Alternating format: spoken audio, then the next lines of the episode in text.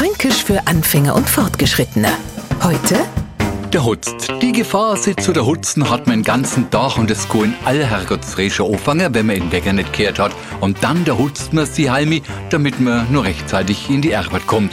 Und äh, so geht's noch den ganzen Tag weiter. Man hetzt von Termin zu Termin. Und wenn wir uns nicht mehrfach darauf aufmerksam machen, tät jetzt dauer mal ein wenig langsam, du der Hutzt ja nur, kummert man aus dem Stress gar nicht mehr raus. Und wenn man sie der Hutz hat, kummer eh alle Warnungen zu spät. Denn ganz genau bedeutet der Hutz nichts anderes als schwerst verunglücken. Deshalb alle extrem hektischen Situationen vermeiden, immer schön vorsichtig sein und sich an den gut gemeinten fränkischen Rat Elster Hutz die Feinet halten. Fränkisch für Anfänger und Fortgeschrittene. Täglich auf Radio F und als Podcast unter radiof.de.